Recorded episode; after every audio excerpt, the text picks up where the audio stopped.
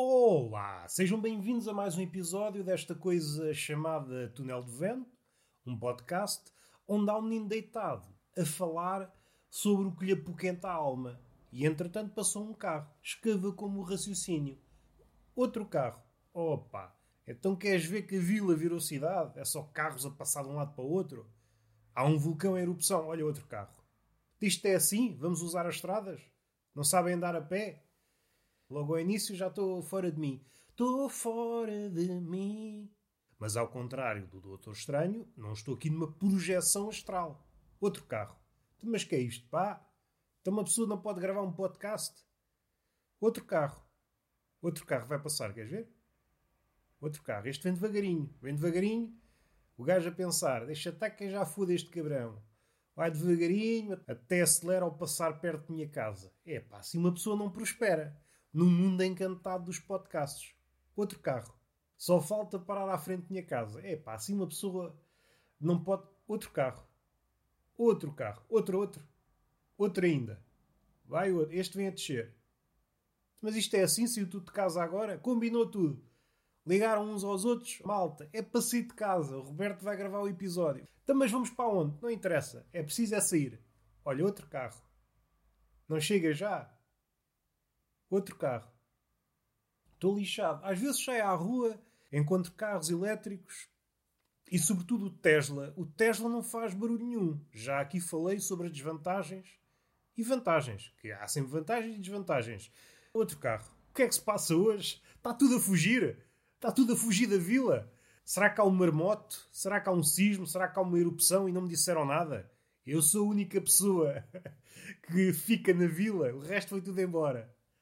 Pá, agora ouvi um gajo a pitar. Queres ver? Olha outro carro. É pá, mas isto, uma pessoa. É um abuso. já me esqueci. Já me esqueci o que é que eu ia dizer. Não há condições. Não há condições para a gravação do podcast. Logo hoje. Logo hoje que eu ia maravilhar-vos com a minha cabeça. Mas esta cabeça ficou enguiçada com os carros. Vamos respirar fundo. Outro carro.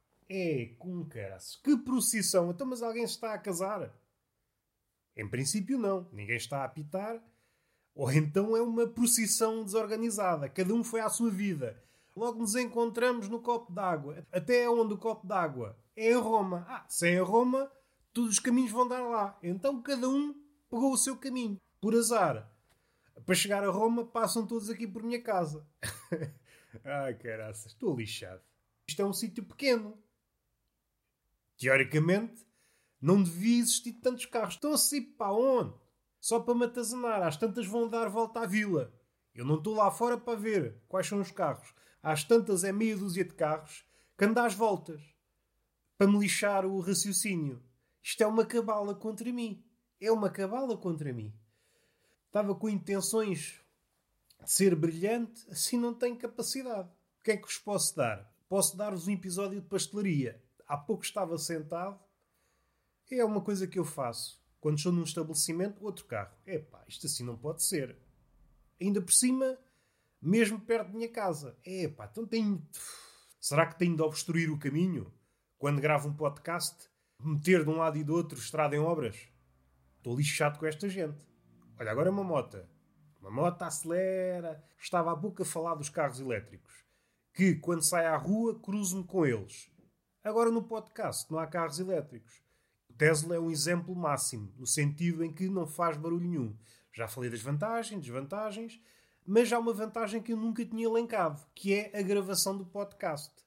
Eu sugiro que as pessoas comprem um Tesla, um Tesla que possa ser usado quando eu gravo um podcast. Já que vocês conseguem organizar para me escavacar o podcast, também se conseguem organizar para usar o Tesla à hora do podcast não era bonito. Vocês faziam a vossa vida e não me atrapalhavam com o barulho dos carros. Não me atrapalhavam com o barulho dos carros. Outro carro. Enfim. Isto já é pirraça. Uma vez, duas, ainda é engraçado. Agora, isto tudo. Às tantas, vocês não escutam os carros. Fazendo com que eu pareça parvo. Felizmente, eu já estou habituado a essa posição. Vou respirar fundo estava eu a falar num episódio de pastelaria. Estava na pastelaria, como é meu costume, e estava uma velha a olhar para a montra onde estão os bolos. E ela, o que é isto aqui? Ah, este bolo é não sei quê. Então e este? Não sei quê. Então e este? Não sei quê. Esta velha, não sei se é típica da vila, mas outro carro. Estou lixado com isto. Estou lixado com isto. Esta velha não descansa enquanto não perguntar o nome dos bolos todos. Este, ah, é este, este, este, este, este. E a velha, como vocês sabem, tem problemas de memória. Às vezes acontece que dá duas voltas à montra. Vamos analisar a velha, o comportamento da velha diante da montra dos bolos. Mas será que a velha não sabe, pelo menos, o nome de um bolo?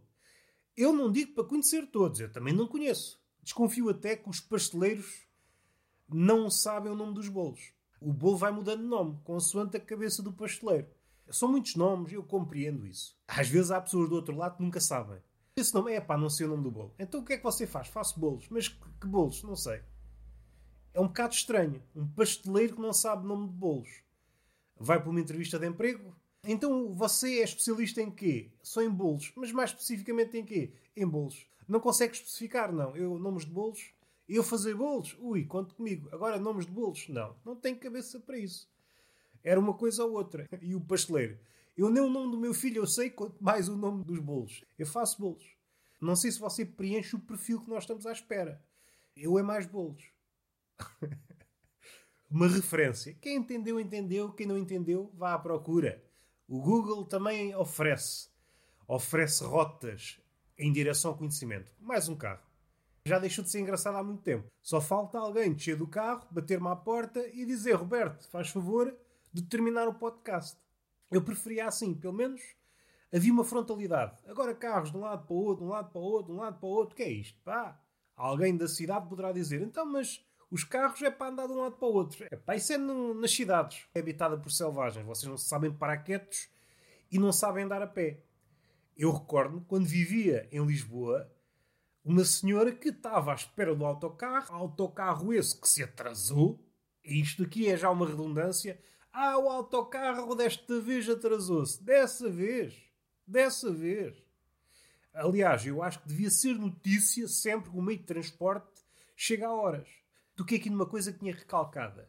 Os atrasos nos comboios. Eu recordo quando estava em Lisboa e às vezes ao Algarve, era rara a vez que o comboio chegava a horas. Não sei que horários é que fazem. Chegava sempre atrasado. E o atraso podia oscilar de 5, 10 minutos até uma hora, uma hora e meia. Uh, está marcado para as 10, mas pode chegar amanhã, quando calha. Há personagens literárias que suicidaram na linha de comboio. Se vivessem em Portugal, ainda estavam à espera. Estavam sentados na linha de comboio. Quer-me suicidar? E o comboio não vem. Essas personagens morriam de velhice. Para quem se quer suicidar à frente de um comboio, Portugal não oferece garantias. Está mal para toda a gente, até para suicidas. Há duas coisas que eu quero aqui frisar. Uma é a forma como se aborda. Pedimos desculpa pelo incómodo. É sempre pedimos desculpa. Pedimos a vossa compreensão. Pedimos o quê, pá? Então vocês estão sempre a pedir a minha compreensão. Peçam a minha irritação em vez disso. Eu paguei um bilhete caro com intenções de chegar a uma determinada hora a um determinado sítio, está tudo lixado. Não dá para fazer planos em Portugal. Uma pessoa pensa que vai montar-se num comboio segunda-feira e, e é sábado ainda estamos à espera. Dá para pensar de várias formas.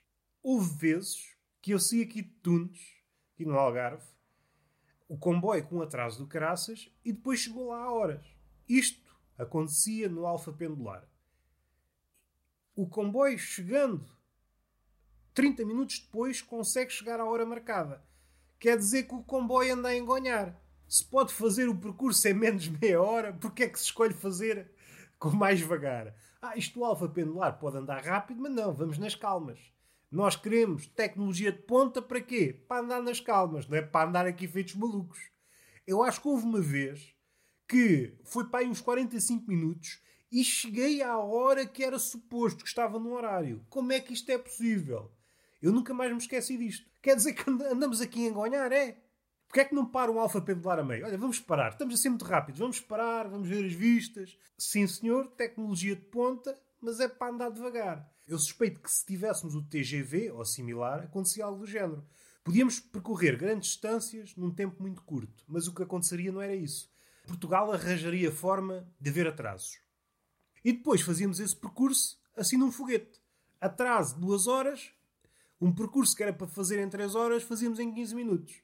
Recordo-me de uma vez, quando fui comprar bilhetes entre campos. Cheguei ao guichê, o que é que você quer? Houve aqui um minuto em que eu pensei, bem, vou tirar o taco de beisebol da sacola e vou partir isto tudo, que isto não são formas de falar. Depois, meditei um bocadinho, tinha ali uns segundos para meditar, fiquei espantado. Será que aquilo era um interesse genuíno? Aquela pergunta era genuína? Será que aquela pessoa. Que é que será que esta pessoa quer? Será que esta pessoa é a duradora do guichê? Vem para aqui só para conversar? Conheço muitas pessoas, mas não conheço ninguém que adore ficar em filas, à exceção do Lisboeta, é claro. E aqui era um estrangeiro. Lisboeta gosta muito de filas. Vem para o Algarve, traz as filas com ele. Agora, eu sou uma pessoa do campo. Sou uma pessoa que não acha muita graça a filas. Se puder, fujo das filas. Ah, está ali uma fila. Fujo. Às vezes dizem olha, está ali um acidente, queres ir ver? E eu pergunto, há filas? Ah, então não quero. O Oceanário na Expo 98. Eu recordo-me bem. Uma excursãozinha. Éramos putinhos. Éramos putinhos. Uma excursãozinha. Esperei quê? Esperei uma hora e meia. Para ver peixe. Para ver peixe, ligo no canal Odisseia. Vejo um documentário. Vou ao YouTube e vejo um documentário de sardinhas. Se quer cheirar peixe, vou aonde? Vou à secção dos enlatados, ver atum. Chega-me. Uma pessoa não precisa de empatar a vida. Podemos estar a fazer compras, comprar ovos, comprar roupa, comprar papel higiênico. É pá, apetecia mesmo ir ao oceanário. Então vamos à secção dos congelados. Ver lulas, ver peixe congelado, pescada. E se for mesmo necessário, vamos à do peixe fresco. É muito mais fácil, porque no oceanário, peixe vivo, é muito esquivo a olhar. Uma pessoa pode ter a sorte de os ver ou eles podem estar amalhados, escondidos. Se formos à praça, por exemplo, eles estão ali todos alinhados. Opa, para satisfazer o olhar mais faminto, é pá, é suficiente. Vemos ali o tamboril, peixe-espada, sardinha, carapau, tudo amiguinho, tudo amiguinho, ao contrário do mar. É um quadro muito bonito. E gelo, gelo, gelo, gelo. Passaram de um habitat líquido para um habitat de gelo. Não sei se é irónico. Não sei se é irónico. Ah, o gelo conserva. E a água também conservava. Se me deixassem estar na água, diz a sardinha, acabada de ser apanhada, também ficava conservada. Deixem-me estar na água, pá, água salgada conserva. Não preciso ir para o gelo. Vamos respirar fundo. Será que faz sentido haver este personagem? A peixeira afónica. E eu tomo como exemplo aquelas que eu conheço, aqui na minha aldeia. É gente com as goelas de tenor. Está ali a gritar, ei, o peixe fresco.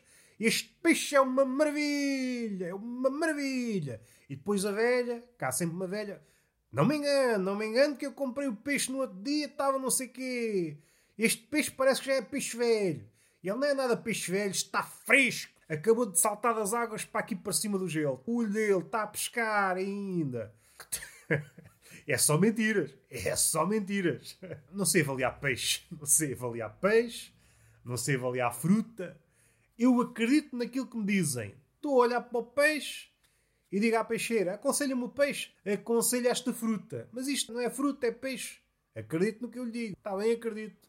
Então é um quilo de abacates. Vai a mulher, põe-me um quilo de carapaus. Por acaso, não sei se o carapau está mais barato que o abacate. O abacate está a ficar caríssimo. E é aquela fruta, acho que é uma fruta, não é? Ah, não é uma fruta, é um, é um pássaro. Dizem-me vocês, ah, pá, sei lá se é um pássaro. Está bem que está nas árvores, como aos pardais. Cai como alguns pardais, aqueles pardais não sabem voar. E agora, pondo na posição desses pássaros que caem das árvores, deve ser complicado ser esse pássaro que não tem confiança suficiente para voar. Está ali, epá, hum, se calhar vou desistir desta profissão de ser pássaro. Diz o pássaro à mãe: Olha, mãe, vou ser uma lagarta, vou andar aí em cima das folhas e cagar no voo. E a mãe: Não, não, tu és uma ave, tens de voar. Epá, não estou muito certo disso, mãe. Deixa-me estar aqui. Eu vou ser um caracol. Vou-me encolher todo, vou buscar uma concha e vou ser um caracol. Este bico até dá jeito para, para comer folhas. E a mãe, não, não, tens de voar, dá um passo em frente. Já estou com tonturas, mãe, estou com tonturas. Abre as asas, abre nada, olha o vento que está aí, mãe.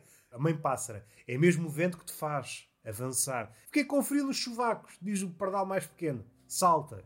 E então o pássaro salta, começa a dar a asa, mas não tem competências no voo. Então estatela-se lá embaixo e morre. E a mãe, olha, menos um para comer minhocas. menos um para comer minhocas. Esta é a história do pássaro. Coitadinho do pássaro. Ele bem queria ser um caracol, mas a mãe insistiu, insistiu. Não, tu és um pássaro. Só por teres penas e asas és um pássaro. É uma família tóxica. E damos por terminado o podcast. Beijinho na boca, palmada pedagógica numa das nádegas e até à próxima.